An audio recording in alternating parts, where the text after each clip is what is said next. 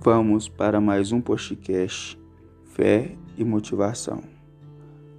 Até os maiores prédios começam do chão. Até porque aquele que começa do alto não tem a estrutura necessária para se manter de pé. Mediante a tempestade, mediante as adversidades da vida que vierem sobre a nossa vida. Deus abençoe e fica com essa reflexão.